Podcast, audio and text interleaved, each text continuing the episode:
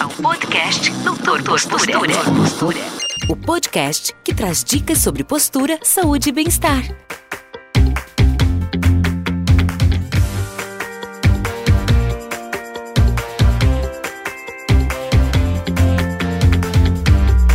Olá, amigos! Bom dia, boa tarde, boa noite. Não importa a hora, não importa onde você está vendo, se é através do vídeo, se é através dos nossos podcasts, no YouTube, no Instagram, no Facebook, não importa.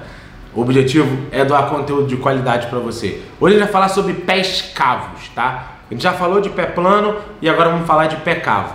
O pé cavo é uma característica, óbvio, contrário do pé plano, é uma característica de aumento do arco plantar.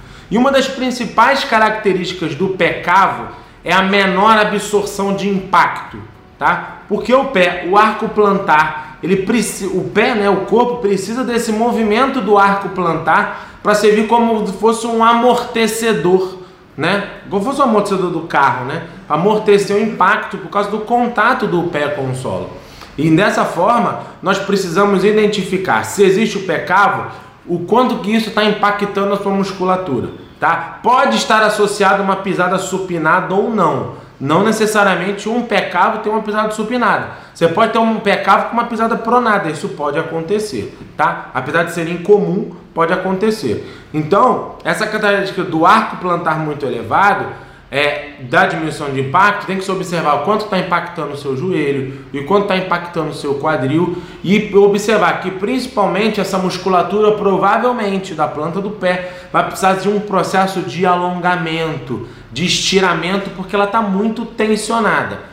E aí observar, será que impacta a musculatura posterior, ou seja, a musculatura de trás da perna? Se tiver impacto, precisa ser ajustado também. E o PECAVA pode ser utilizado como tratamento, uso de palmilhas, uso de exercícios e outras características que sejam importantes a partir do momento que a gente identifica o PECAVO. Mas a dica que é melhor ficar aqui para vocês sobre o PECAVO é: PECAVO tem diminuição de absorção de impacto.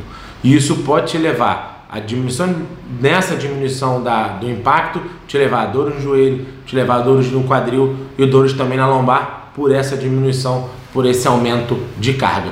Então essa dica de pé cavo é bem interessante. Qualquer dúvida, escreve aí nos nossos comentários, manda um message, manda um direct, manda um WhatsApp para a clínica. Se você viu no podcast, vai lá nas nossas redes sociais, no Instagram, arroba Talos Posturologia e também na nossa, no nosso Facebook, Talos Soluções para Dores nos Pés. Ou acessa lá o nosso site, talos.net.br, repetindo, talos.net.br.